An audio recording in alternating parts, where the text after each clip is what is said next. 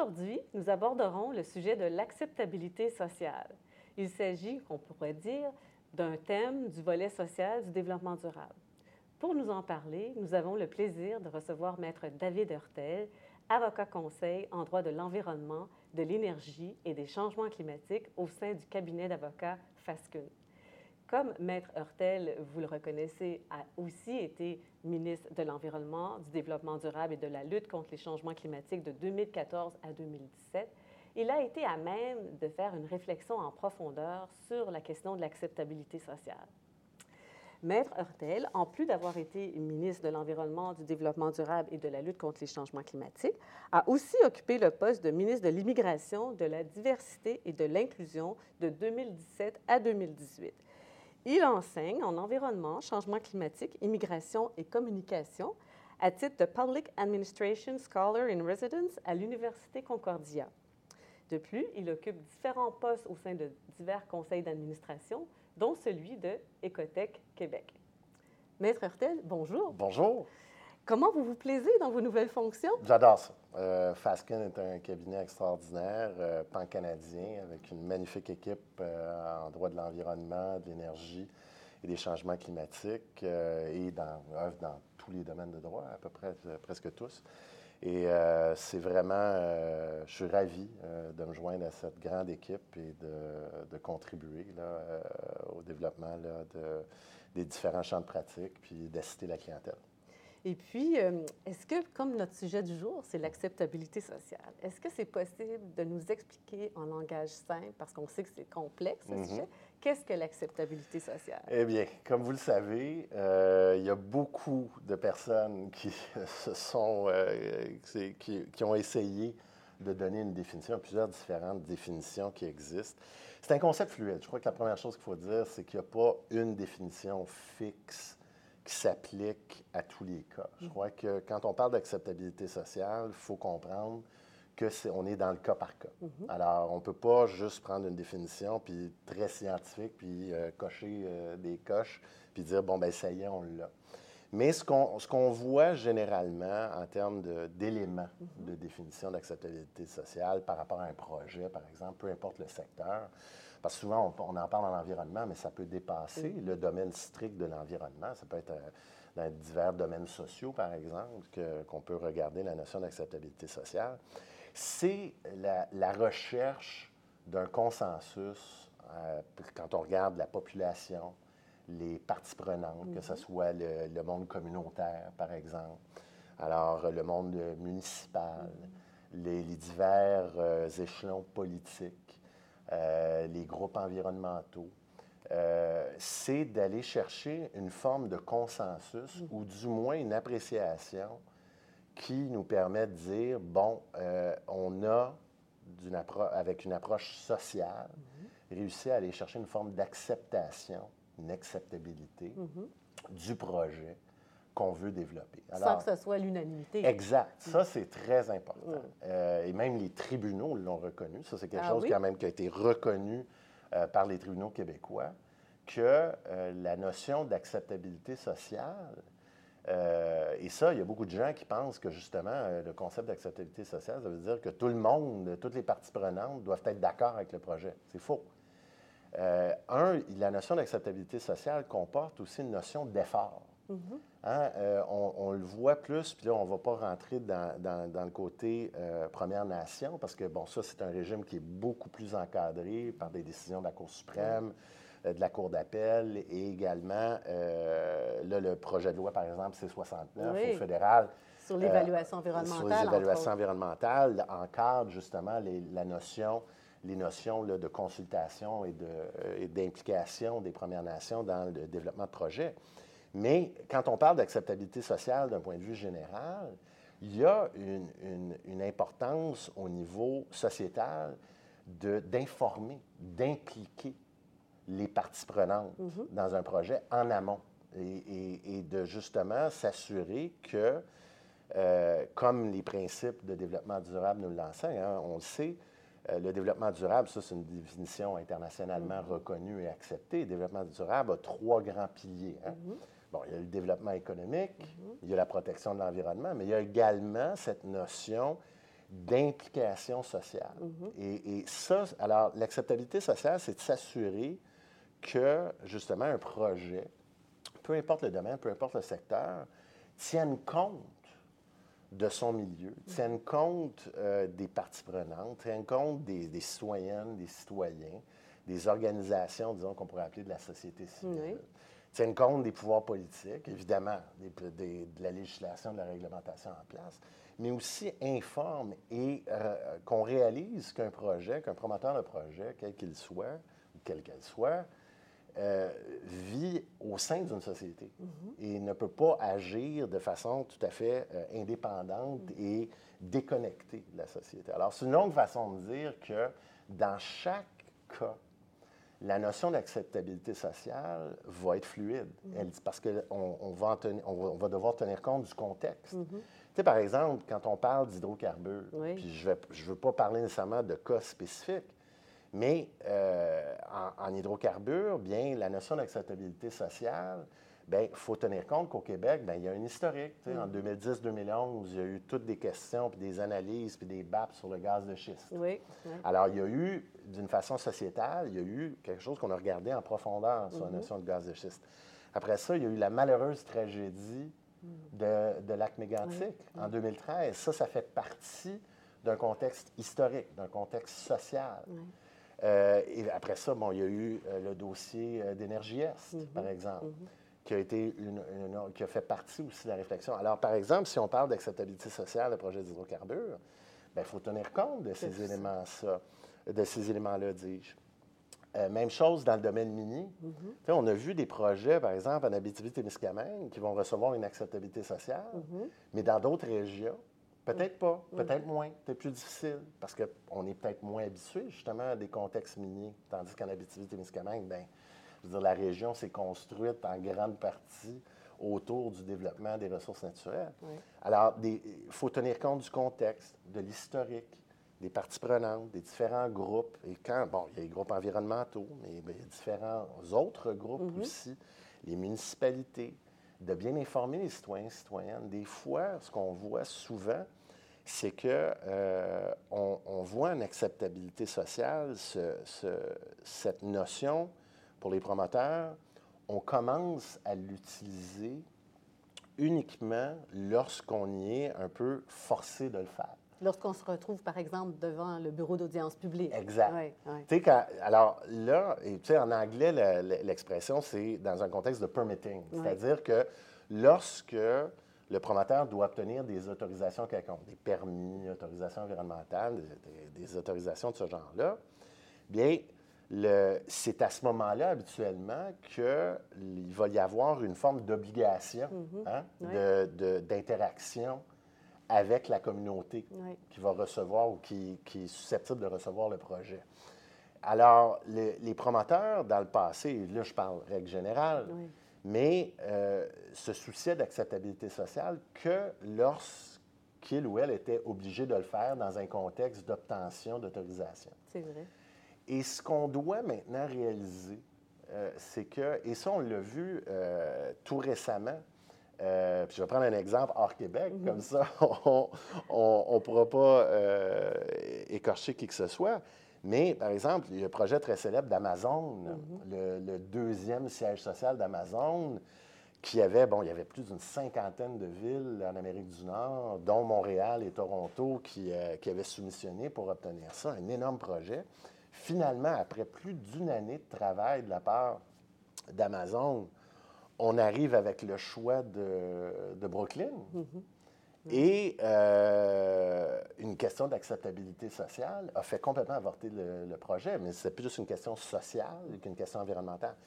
Mais le point, c'est que euh, ce qu'on réalise maintenant, c'est que, on parle de concept fluide, mais aussi l'évolution de la, de la, notion d'acceptabilité sociale fait en sorte que il est nécessaire maintenant qu'on soit dans le domaine immobilier, le domaine de l'énergie, euh, n'importe quel domaine industriel quelconque, euh, même les développements de technologies propres, mm-hmm.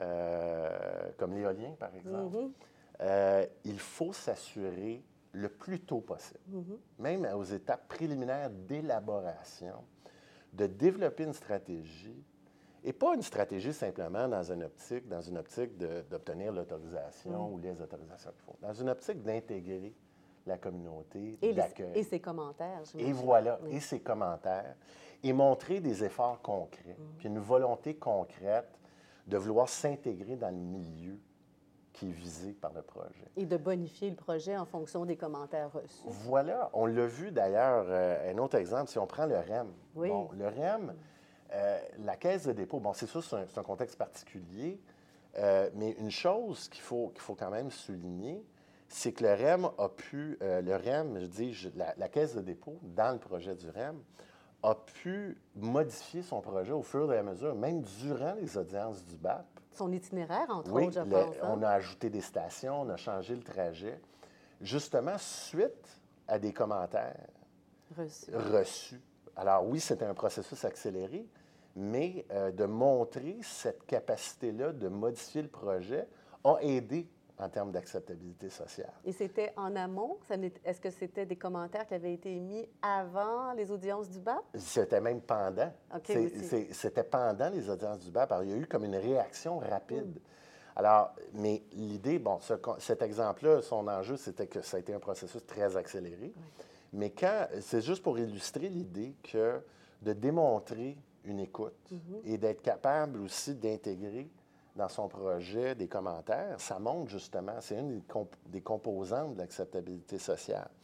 Mais ce qu'on voit maintenant de plus en plus, c'est la, la nécessité de développer une stratégie d'acceptabilité sociale qui intègre toutes les composantes d'acceptabilité sociale. Parce que ce n'est pas une seule chose, l'acceptabilité sociale. Il y a, euh, d'abord et avant tout, il faut intégrer, bon, dès le départ, comprendre au niveau législatif et réglementaire quel type d'autorisation on va avoir besoin pour le projet. Et il faut bien identifier, bon, quel, euh, quel niveau gouvernemental on va s'adresser et, et quand, dans le processus de développement d'un projet, on va avoir besoin d'entamer de débuter les processus et de bien évaluer les délais. Mais en parallèle, une fois qu'on fait ça, puis ça, la plupart des promoteurs de projets Oui, font ça. font, Ça, c'est une oui. étape assez standard. Et là connu. et connu. Oui. Ça, euh, on n'apprend rien là. Mais la, la nouveauté, c'est que maintenant, cette stratégie-là, au départ, il faut l'intégrer avec les autres composants de l'acceptabilité sociale. Il faut en même temps, en parallèle, se faire une stratégie au niveau des divers pouvoirs politiques qui vont être impliqués. Alors, ça peut être le- au niveau municipal, au niveau d'une MRC, par exemple, parce que ça peut, ça peut, parfois, un projet peut avoir des impacts, oui, sur une ville, une municipalité, mais il peut avoir un impact sur Régional. une MRC régionale, Ouais. peut-être plus d'une MRC même. Alors, il faut regarder, il faut bien identifier et analyser les contextes historiques, qui, sont les partis en présence, quelles sont leurs positions par rapport à soit ce projet-là ou des projets semblables. Il faut faire une analyse. Même chose au niveau provincial. Et ça, provincial, c'est pas juste d'identifier, par exemple, bon, euh, le ou la ministre euh, qui va euh, être responsable ultimement d'une ou plusieurs autorisations. Il faut regarder le ou la ministre régionale. Oui.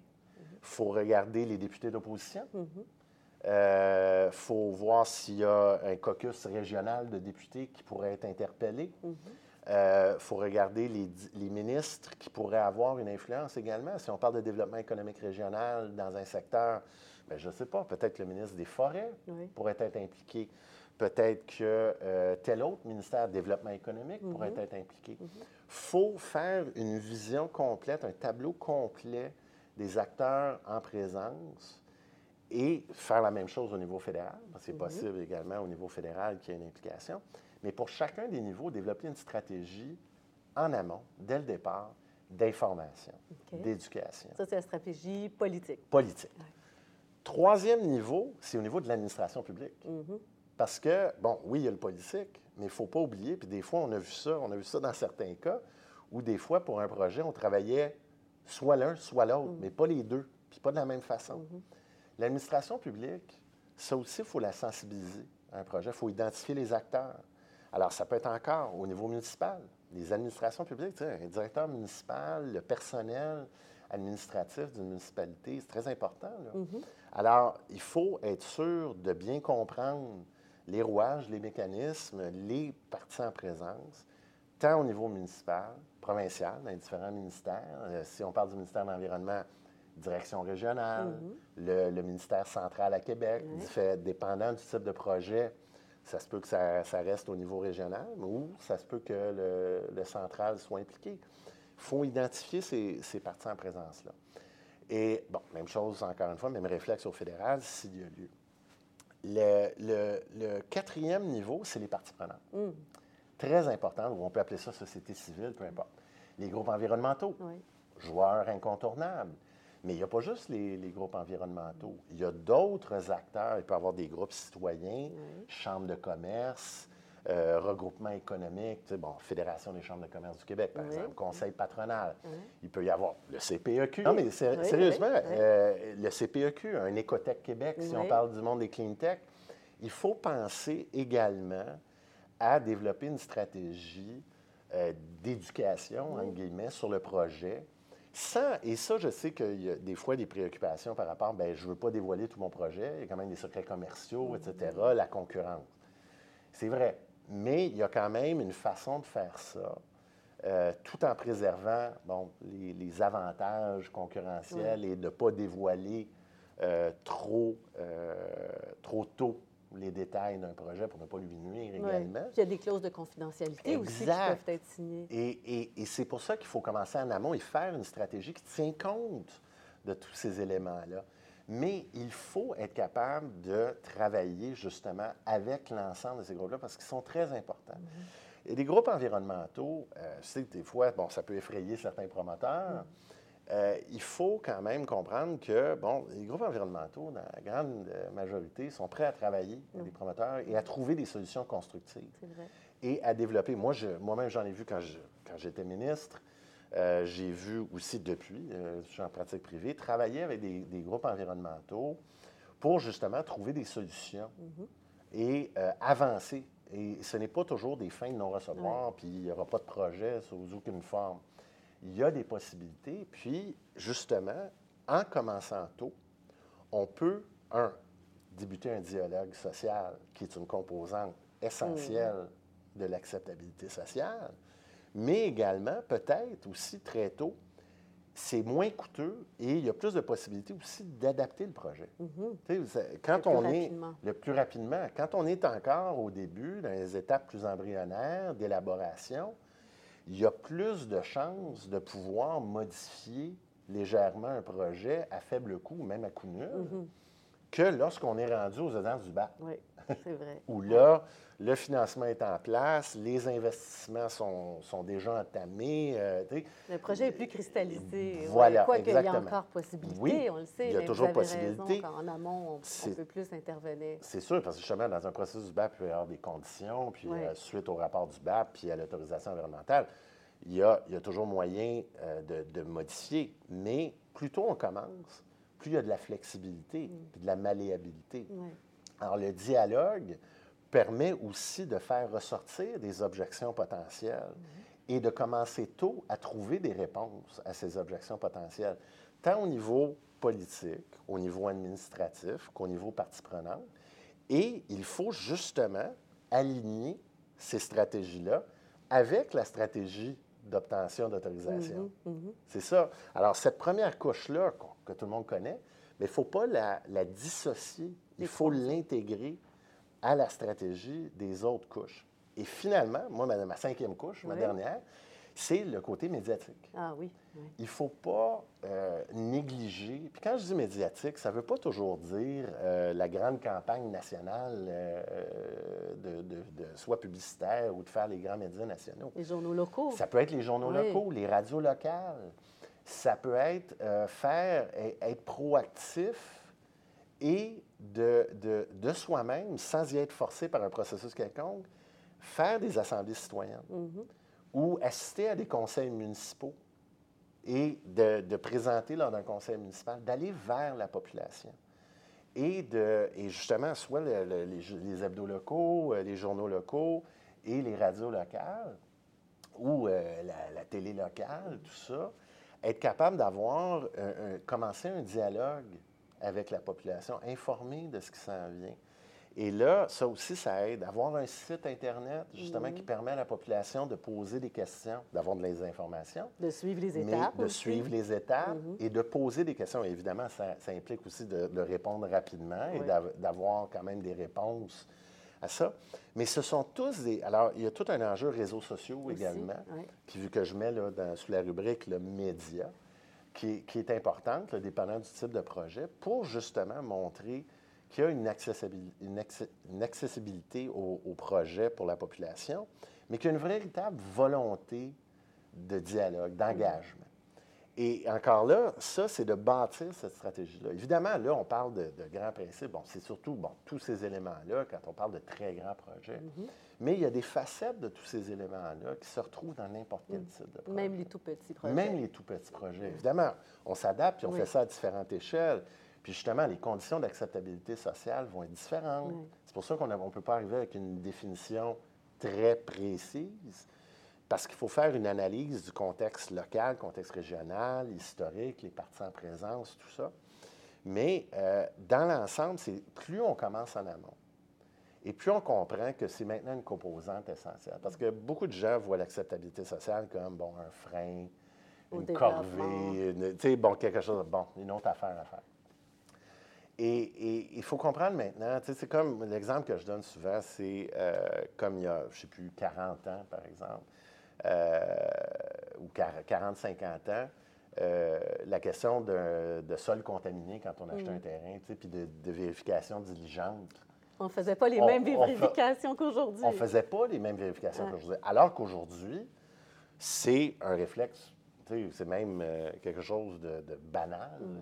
presque, de dire, bon, bien, lorsqu'on fait une transaction quelconque dans n'importe quel domaine, ben, qui implique un terrain, ben, il faut faire une vérification, Mm-hmm. puis il y a des obligations reliées à ça. Bon, en, bon français, on appelle ça du due deal, hein, Ouais. son, son due diligence. Bon, ben, mais alors là, je crois qu'on est rendu à une, une- une étape où les, les questions reliées à l'acceptabilité sociale font, sont- font maintenant partie intégrante d'un processus de développement de projet, qu'on le veuille ou non. Ah oui. Et, et- et le plus tôt qu'on commence, plutôt qu'on l'accepte et qu'on travaille euh, dans, dans le sens d'intégrer, puis la plupart, la quasi-totalité des, des promoteurs de projets euh, sont d'accord avec ça et, et veulent le faire. Mais souvent, ben, par exemple, si euh, votre expertise, c'est euh, construire des résidences euh, domiciliaires, ben, c'est ça que vous connaissez. Sais, Puis vous n'êtes pas supposé, puis on ne s'attend pas à ce que vous deveniez du jour au lendemain une experte en, en acceptabilité sociale. Alors, il, il faut justement intégrer ces processus-là, puis développer ces réflexes-là, développer ces muscles-là, les intégrer, et plus tôt on le fait, mieux c'est. Puis c'est, euh, ce que j'ajouterais aussi, c'est pas seulement pour les promoteurs, c'est pour les bailleurs de fonds aussi. Ah oui, oui. Parce que, ouais, parce Les que assureurs, les- et puis voilà, les, ceux qui les- vont les prêter. banques, euh, bon, les banques, notre mouvement coopératif, Oui. euh, les fonds privés d'investissement. Euh, maintenant aussi, puis on le voit, euh, on le voit, il y a, il y a des questions euh, qui sont posées régulièrement de la part maintenant euh, d'investisseurs sur leur type d'investissement. Ah oui, oui. Hein, il y a des questions reliées à ça. On a vu dans l'actualité euh, des, des investisseurs qui sont. On, on met, on porte un éclairage sur le- la façon qu'ils choisissent leurs investissements et les domaines dans lesquels ils investissent. Alors, c'est important aussi en amont, non seulement pour le promoteur de projet, mais pour les investisseurs. Alors, les, les différents types d'investisseurs dans un projet, de s'assurer que le promoteur ait bien évalué les risques reliés À l'acceptabilité sociale. sociale. C'est un- maintenant une question de gestion de risque. Et encore là, oui, il s'en fait un peu de, de gestion des risques. C'est sûr que certains, dans certains cas, il y a des évaluations. Mais euh, la question de l'acceptabilité sociale est maintenant liée à la responsabilité sociale des entreprises, qui est, elle est d'autant plus maintenant qu'il y a des responsabilités qui touchent bon, l'environnement, la société, la gouvernance, Oui. les fameux facteurs ESG Oui. hein, que là, on voit partout maintenant. Alors, c'est non seulement lié, alors là, vous voyez comment la, la notion d'acceptabilité sociale déborde de, largement, largement ce qu'on ce qu'on voyait avant, qui était vraiment très cantonné dans... L'émission des permis. Oui, l'émission d'une autorisation environnementale ou un BAC, là, quelque chose comme ça. Alors là, maintenant, on, doit vraiment regarder ça d'une façon beaucoup plus globale, beaucoup plus en amont, et bien évaluer la stratégie. Puis, euh, on peut, en évaluant la situation en amont, dire oui, il y, a un, certain risque. Mais ça, ça ne veut pas dire que le projet est voué à l'échec. Mm-hmm. Ça veut dire qu'il y a un travail à faire pour justement bien expliquer le projet, bien travailler toutes les étapes que j'ai mentionnées plus tôt, pour justement bien s'assurer que lorsqu'on comprend l'ensemble du projet, l'ensemble des composantes, le comportement du promoteur, le fait qu'il ou elle prend ses obligations très au sérieux et veut agir d'une façon responsable, il est possible d'y arriver. Mm-hmm. Mais comme on, l'a vu, souvent, les projets sont ralentis, créant des coûts énormes, ou même ne voient pas le jour. Souvent, presque la quasi-totalité des cas, puis c'est pas juste au Québec, c'est à travers le Canada, en Amérique du Nord, on le voit là, dans bien des cas, sont freinés parce que on peut on fait, quand on fait un peu l'autopsie de la mm-hmm. situation, on voit qu'il y a des écueils qui auraient pu être évités s'il y avait eu une planification stratégique, une réflexion beaucoup mm. plus en amont. Puis, vous avez parlé des cinq composantes, des stratégies.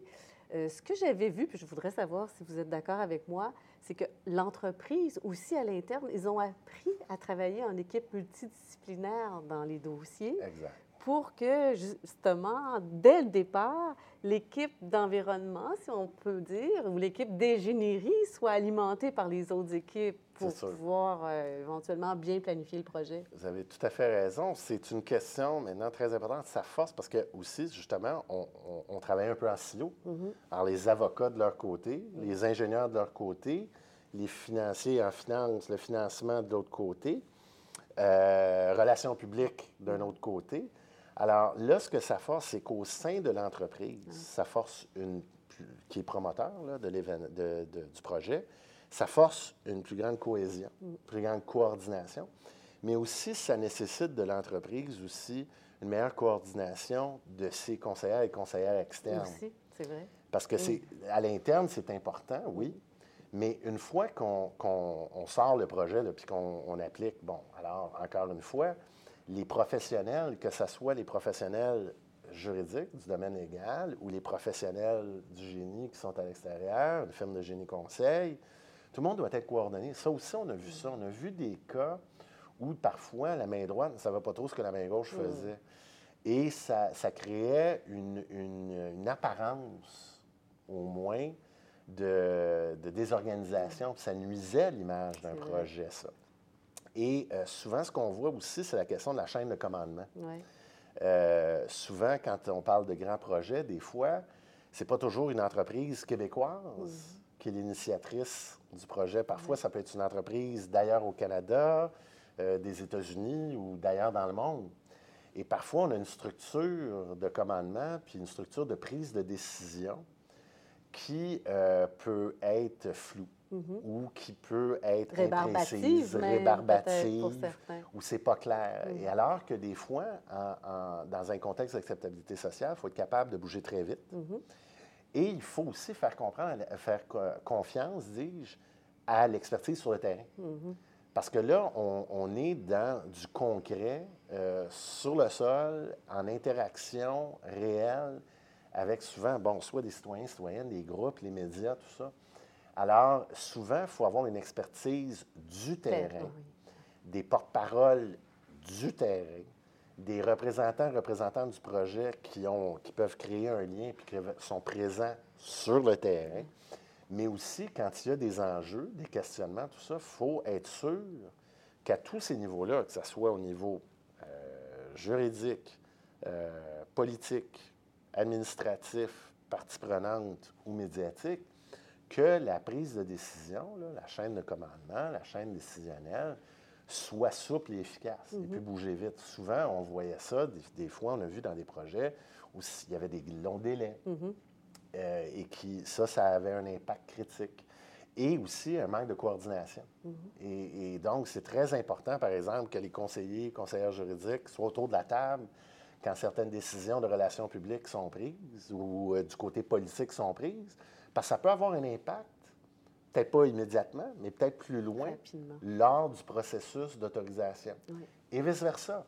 Une décision stratégique qui peut sembler la bonne d'un côté d'obtention d'autorisation environnementale peut avoir des impacts sur les parties prenantes, peut avoir un impact au niveau politique qu'il faut évaluer. C'est pas dire qu'il ne faut pas le faire, Mhm. mais peut-être le faire différemment ou le communiquer d'une façon bien particulière pour bien expliquer pourquoi on fait ça.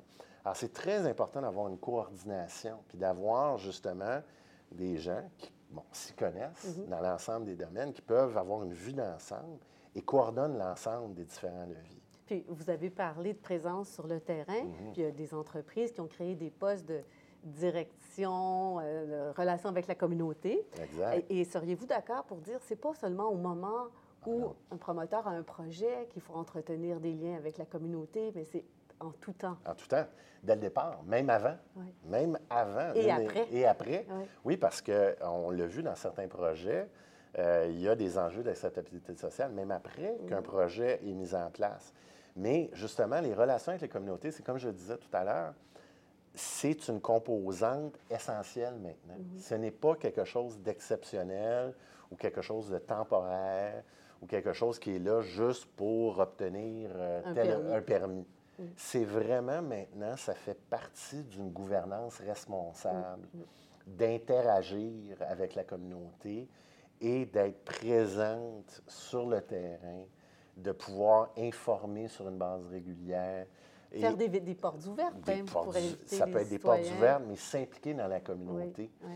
Et, et- et- et parler humainement aussi. Une entreprise, là, à la fin de la journée, oui, c'est une entité juridique, tout ça, mais c'est pas impersonnel.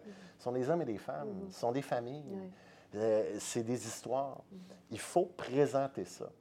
Et il faut, euh, il faut ram- ramener ça à l'aspect humain de, qu'est l'entreprise. Parce qu'à base de tout, ce sont des hommes et des femmes qui travaillent et qui, qui, qui veulent euh, avancer et contribuer à la, À la société. société, oui. Et donc, il y a- dans une communauté, euh, c'est important de montrer que euh, tant l'entreprise que le projet est réellement préoccupé et réellement engagé dans toutes les facettes de la communauté. Donc, une, une direction euh, de relation avec la communauté est essentielle le plus en amont possible, Mhm. justement, même avant même que le projet ait véritablement démarré là, concrètement, pour justement euh, bâtir les liens, La confiance. la aussi. confiance et, et informer et, et se faire voir et montrer que ce n'est pas juste une entreprise qui vient euh, dans, une, dans une région, euh, fait son argent puis s'en va après. Mhm, mhm.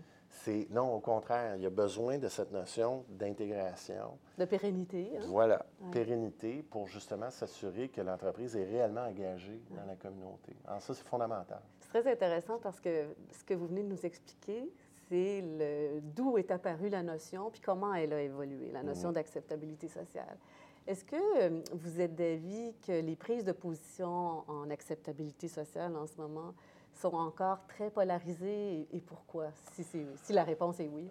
Bon, il y a, il y a évidemment, bon, on le voit, il y a plusieurs débats euh, de fond, euh, que ce soit au Québec, euh, au Canada également, et aux États-Unis, euh, où il y a certains, euh, certaines prises de position euh, qui sont, euh, disons, qui paraissent très rigides et euh, difficilement euh, négociables. Oui. Euh, bon, c'est sûr que quand on parle, par exemple, dans un contexte de changement climatique, il y a un débat. On, on est, c'est sûr que peu importe où on se situe sur l'enjeu de changement climatique, nous sommes dans une période de transition, Mhm. période de changement. Oui. Euh, la question, c'est le comment Mhm. on change et la rapidité Mm. avec laquelle ce changement s'effectue. Mhm. Et euh, donc, euh, c'est sûr qu'il y aura, dans n'importe quel débat, il y aura toujours des extrêmes. Mhm.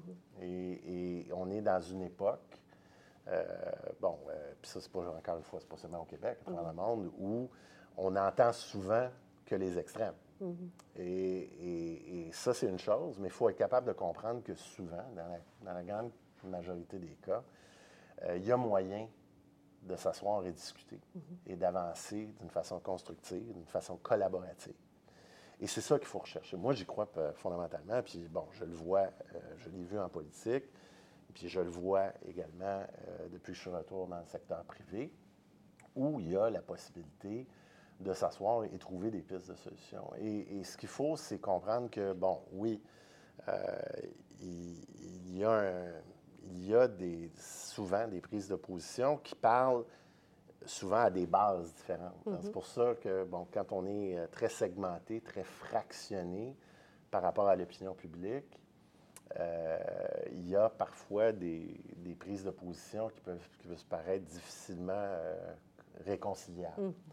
Cela dit, il faut comprendre qu'on ne peut pas du jour au lendemain, par exemple, se débarrasser de tout le pétrole mm. qu'il y, y, a au Québec. Ça ne se peut pas.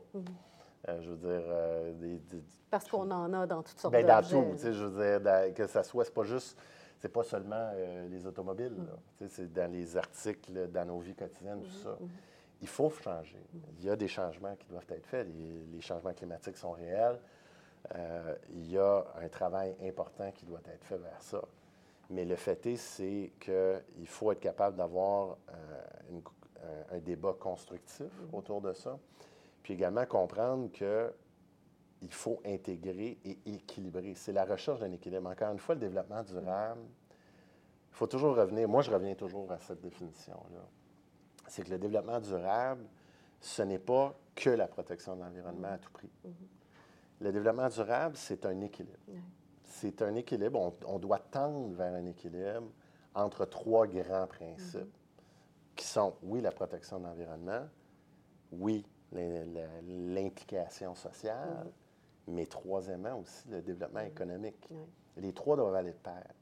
Et donc, moi, toutes les entreprises, les entrepreneurs à qui j'ai parlé dans tous les domaines, hommes ou femmes, sont profondément préoccupés par l'environnement. Mm-hmm. Mm-hmm. Mais le fait est qu'il faut qu'on puisse capable de continuer à développer. Mm-hmm. Et là, c'est d'aider ces entreprises-là, soit, peu importe le domaine, à trouver les meilleures pratiques possibles, à, donner l'environnement, le meilleur environnement économique, puis oui, donner les outils pour effectuer une transition, puis d'être plus performant en matière environnementale. Mais le fait est que euh, lorsqu'on arrive concrètement des projets, je crois qu'ultimement, il faut s'asseoir, puis discuter, puis euh, être capable de trouver euh, des terrains communs. Mhm. Et ça, dans la, dans la, grande majorité des cas, c'est possible. Puis, euh, on peut comprendre jusqu'à un certain point qu'il y a des divergences d'opinion. Vous avez référé tantôt au dossier des hydrocarbures. Mhm. Mais comment on peut expliquer qu'il y a des enjeux d'acceptabilité sociale dans des dossiers d'énergie renouvelable comme des éoliennes, par mhm. exemple, alors mhm. que tous souhaitent qu'on ait des éoliennes? Donc, comment on, peut expliquer ça? Bien, encore là, de ce côté-là, euh, c'est des enjeux, quand on parle d'éoliennes ou qu'on parle de quoi que ce soit, c'est des enjeux très locaux. Mhm. Hein? C'est que souvent, il y a bon, la perspective macro d'une situation. Évidemment, c'est sûr que quand on regarde l'énergie éolienne, bien, c'est une bonne affaire. C'est le vent, c'est une énergie renouvelable. C'est sûr que ça s'inscrit dans une démarche euh, de transition énergétique. Sauf que, bon, euh, il y a des gens, des citoyens, des citoyennes qui disent, bon, ben moi, je veux pas une, éolienne dans, ma face. Dans ma cour. Euh, dans ma cour. Alors, le, le, célèbre syndrome de pas dans ma cour. Alors, là encore, là, euh, souvent, euh, ce qu'il faut voir, c'est, on revient à la notion d'acceptabilité sociale, puis au principe. Un, il faut travailler en amont. Je crois que c'est important, justement, de ne pas arriver avec un développement qui ne tient pas compte des préoccupations locales sur le mm-hmm. terrain. Puis les développeurs, habituellement, sont assez bons dans, ce genre de situation-là. Bon. Mais c'est encore là revenir au, au principe que, bon, acceptabilité sociale ne veut pas dire unanimité sociale. Mm. C'est que, bon, on doit trouver un équilibre. Mm. Et euh, un projet qui euh, reçoit euh, une acceptabilité sociale, on l'a vu, bon, dans plusieurs types de domaines, c'est très rare qu'on réussisse l'unanimité. Mm-hmm. Mais il faut regarder l'ensemble des facteurs. Mm. Les facteurs économiques, les facteurs sociaux, les facteurs environnementaux et prendre la meilleure décision possible dans cette optique d'atteindre un équilibre. Mhm. Et je crois, euh, bon, oui, des fois, on peut dire, bon, ben, un projet éolien, bon, ça va, ça va, ça va peut-être être un peu dérangeant ou ça va peut-être obstruer un paysage. Ce n'est pas pour minimiser ce type de position-là. Des fois, bon, il y a des questions reliées au bruit mm-hmm. qu'il faut, qu'il faut regarder sérieusement. Là. Mm-hmm. et, que puis des fois, bien, il a fallu. Avec les éoliennes. Oui, avec les éoliennes. Il, y a, il y a eu des, des fois, il y a des enjeux véritables. Il ne faut pas non plus minimiser. C'est pas ça mon, mon, mon, point. Mon point, c'est que justement, il faut, faut tendre vers l'équilibre, du donnant-donnant. Mais en analyse finale, il nous faut de l'énergie. Et, et, le fait est que euh, on, on, doit euh, c'est l'essentiel de tout. Notre développement économique repose sur l'énergie, puis on n'est pas les seuls à travers le monde. Mm-hmm. On a besoin d'énergie. Euh, et donc, euh, c'est soit des hydrocarbures, c'est soit de l'hydroélectricité, c'est soit du solaire ou c'est soit de l'éolien. Il y a mm-hmm. pas, il y a des variantes sur toutes ces composantes-là. Mais euh, il va falloir comprendre que, bon, euh, oui, on peut développer des biogaz, tout ça, mais il y aura toujours des, certains défauts. Mm-hmm. Il va falloir composer avec certains. Moi, je me souviens, il y a 20-25 ans, quand on parlait du projet de la Romaine, mm-hmm. euh, il y avait des grands enjeux d'acceptabilité sociale. Moi, je me rappelle de, Robert Kennedy Jr., mm-hmm. qui a pris un canot sur le fleuve Hudson avec, euh, et qui euh, signalait sa grande opposition au projet de la Romaine. Aujourd'hui, on lance des fleurs au Québec parce qu'il y a une grande puissance hydroélectrique. Et qui fait en sorte qu'on est un pays qui a. on dépend moins des hydrocarbures. qui, et qui a un bilan, quand on se compare aux autres provinces canadiennes, qui a un bilan, on peut toujours faire mieux, mhm. mais en matière d'émissions, de GES, on est quand même euh, dans une position assez avantageuse. avantageuse. Mais il y a toujours des enjeux. Mhm. Je veux dire, l'hydroélectricité, c'est pas parfait non plus. Mais ce qu'il faut, c'est vraiment s'assurer qu'on tende vers l'équilibre. Je crois que c'est une question de dialogue. Encore pour revenir à la notion d'acceptabilité sociale, c'est ça l'important. Mhm. L'important, c'est de, pouvoir euh, commencer le travail de dialogue, d'éducation, de, donner les faits, de donner l'information le plus tôt possible pour, un, informer. Mm-hmm. Bon, ça, c'est la première chose. Mais également, ça permet d'avoir une, une, réaction, ça permet de voir quels sont les enjeux. Puis là, on peut travailler sur ces enjeux-là, atténuer certains, certains aspects du projet, mm-hmm. modifier certains aspects du projet, montrer qu'on est à l'écoute, montrer qu'on est raisonnable. Et dans ces cas-là, habituellement, bien là, ça, ça construit l'acceptabilité sociale. Et ça permet d'aller chercher le soutien nécessaire pour aller de l'avant et justement d'éviter euh, des, des, enjeux plus complexes, plus loin dans le processus. Vous avez donné beaucoup de, de belles pratiques, si on peut dire, à suivre. Est-ce que vous auriez trois conseils, supposons, à donner aux entreprises, euh, en plus de ce que vous avez ben, mentionné? premièrement, intégrer tôt. C'est-à-dire en amont, dès le départ.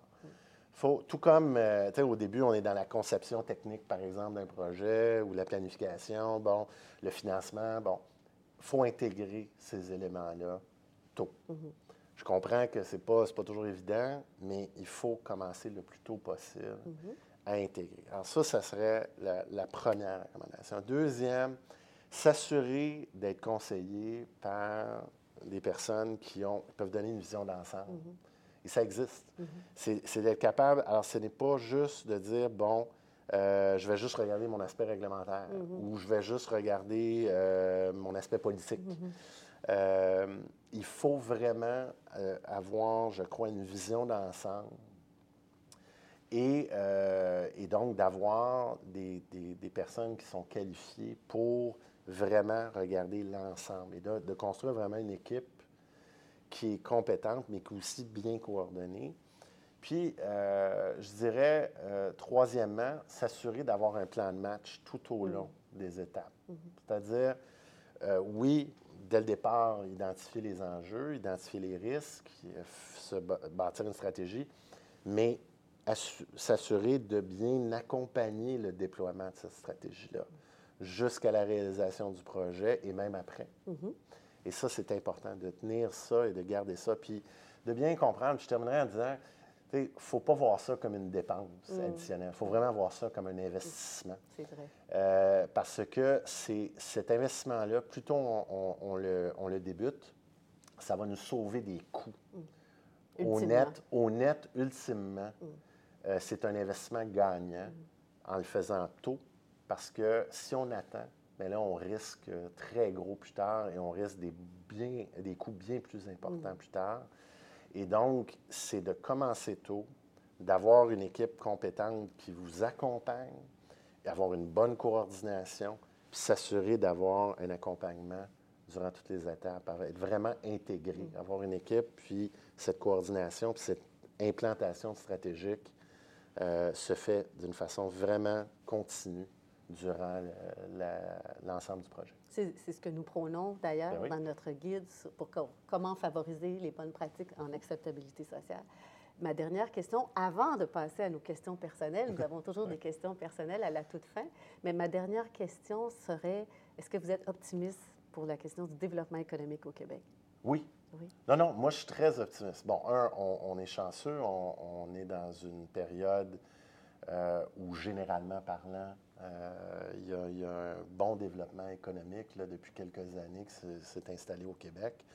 Euh, mais oui, je suis optimiste. C'est sûr que, bon, il y a toujours des périodes d'incertitude, il y a des industries, des domaines, des secteurs auxquels il faut, faut faire attention.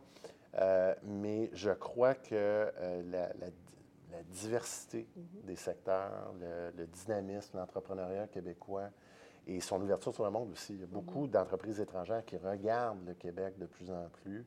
Euh, on a une main-d'œuvre extraordinaire, notre secteur de recherche et développement, le secteur universitaire est extraordinaire. On a, euh, on a réussi à diversifier notre économie euh, au cours des dernières années, faisant en sorte qu'on a différents champs, différents types.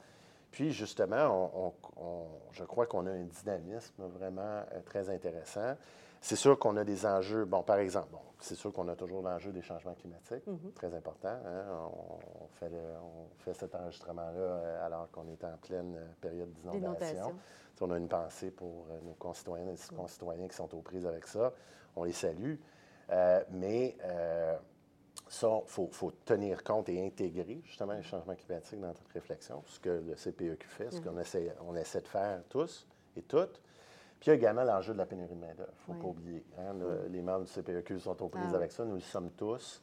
Alors ça, c'est un enjeu et, et il, faut, il faut le regarder. Je comprends que ce n'est pas notre sujet aujourd'hui, mais euh, je crois que c'est important de, de garder en tête ces deux enjeux-là qui sont plus macro, Oui, disons. oui. Mais euh, en termes d'acceptabilité sociale, moi, je suis optimiste parce que euh, je crois qu'on voit justement, euh, oui, on veut avancer en matière de lutte contre les changements climatiques, oui, les gens euh, veulent faire leur part, veulent contribuer, mais en même temps, on- je crois qu'il y a une grande majorité de Québécoises et Québécois voient aussi que euh, on, doit pouvoir aussi poursuivre le développement économique. Et, je- et re- on reconnaît tous que tout en faisant ces efforts-là, il ne faut pas non plus perdre nos, nos avantages et, et perdre ce développement-là parce qu'il est essentiel si on veut maintenir Le c'est- social, hein? c'est ça, le filet social, ben il faut le payer. Et, euh, et donc, euh, il- on a une population vieillissante, on a des défis importants.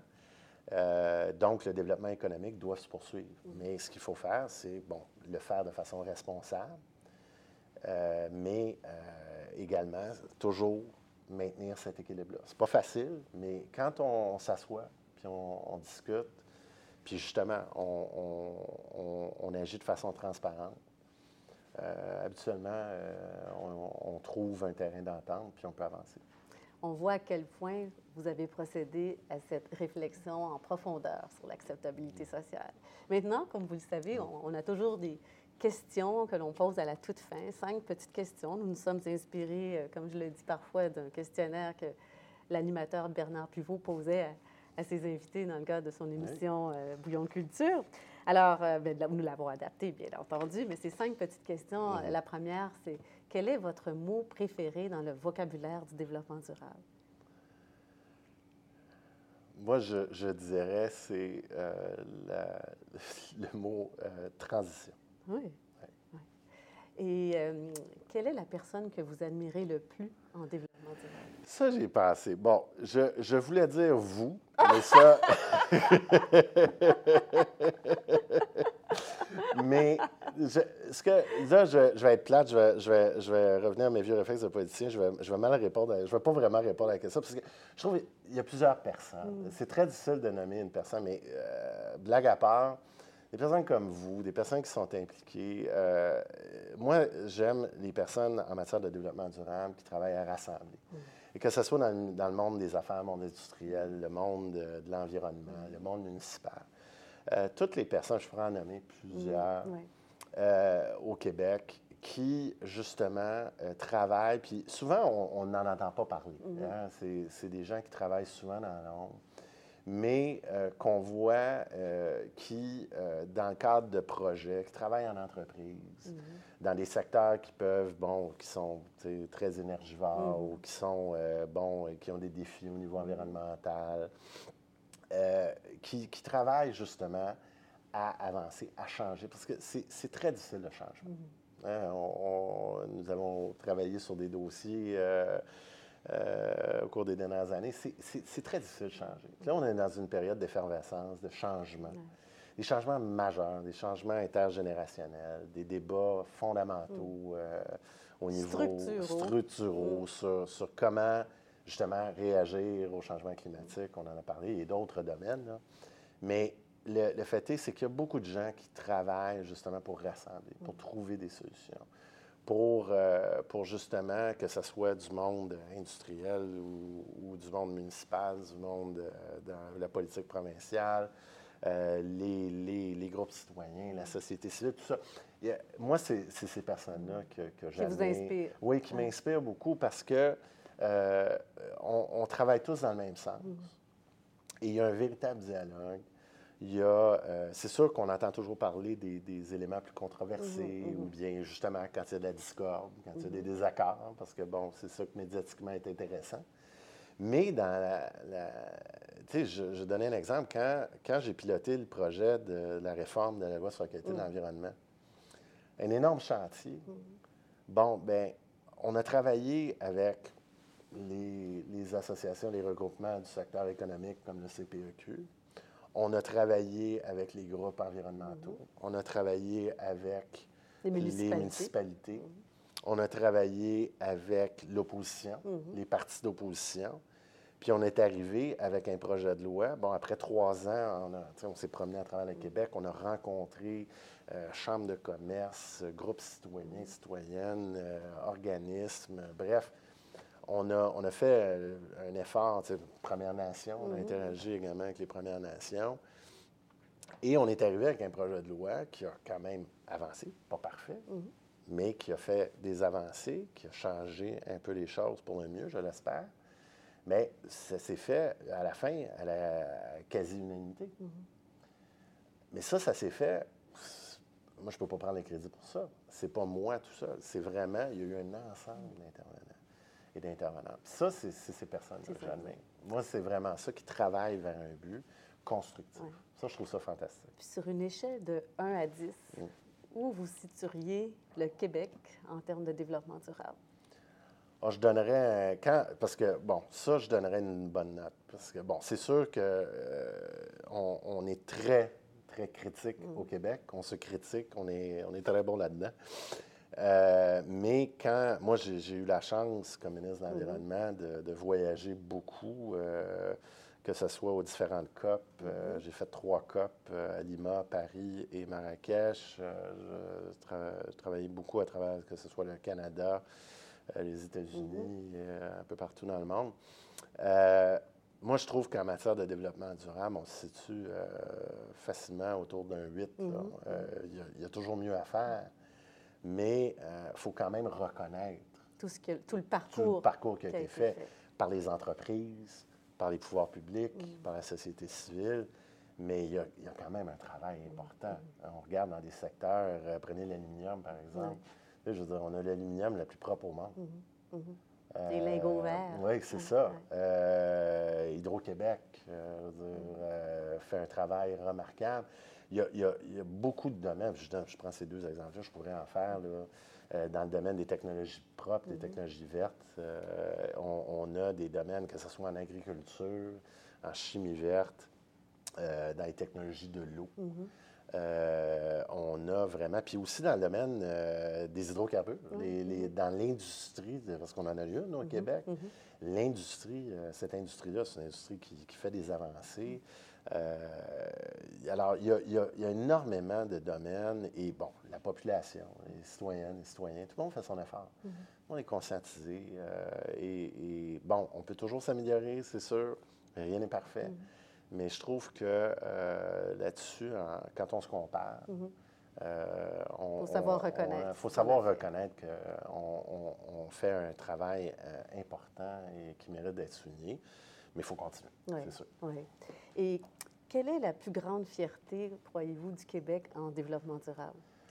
La plus grande fierté, je crois, en développement durable, euh, moi, je vais dire, moi, je vais revenir à, à l'hydroélectricité. Ouais, ouais. Moi, pour moi, pour moi, c'est un virage fondamental. C'est des décisions qui ont été prises, euh, bon, on le sait, euh, bon, À l'époque. Où on ne parlait pas de gaz à effet Mais de c'est serre. ça. Mais il y a eu, aujourd'hui, moi, quand, quand euh, j'allais soit dans les COP ou euh, quoi que ce soit, parce que aujourd'hui, on regarde, bon, toutes les questions reliées à l'énergie, on regarde, par exemple, euh, on peut dire, oui, j'utilise une voiture électrique, mais si mon électricité a été produite de source... Avec une centrale, avec une centrale au thermique charbon. au charbon, Oui. ben là, j'ai un problème. Alors, j'ai bien beau conduire mon auto électrique, j'ai- je je- je suis pas- je contribue pas à, à l'effort, finalement. ouais.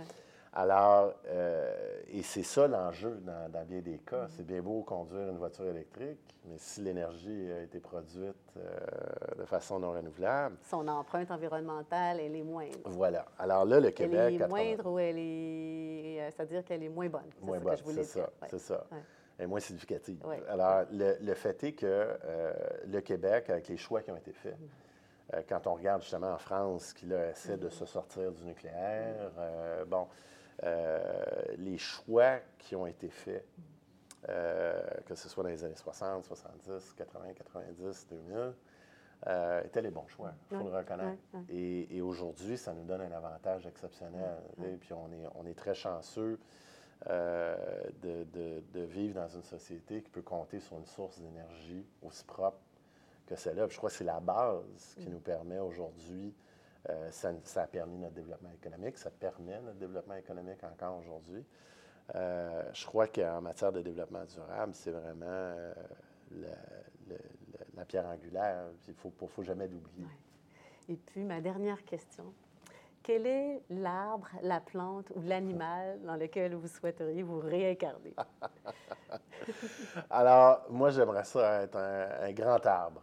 Oh, Un grand arbre. Peu- je dire, un grand chêne qui, euh, qui, qui, justement euh, contribue à, à l'environnement et qui offre un peu d'ombre euh, lorsqu'il Ouais. fait un peu soleil. Et puis, euh, non, ça, ça, ça. Parce que moi, euh, mon bruit préféré, moi, c'est le, le bruit des feuilles au vent. Ah oui. Ça, c'est mon bruit préféré. c'est tellement Mon, le son préféré, devrais-je dire. Ah, c'est beau. Oui.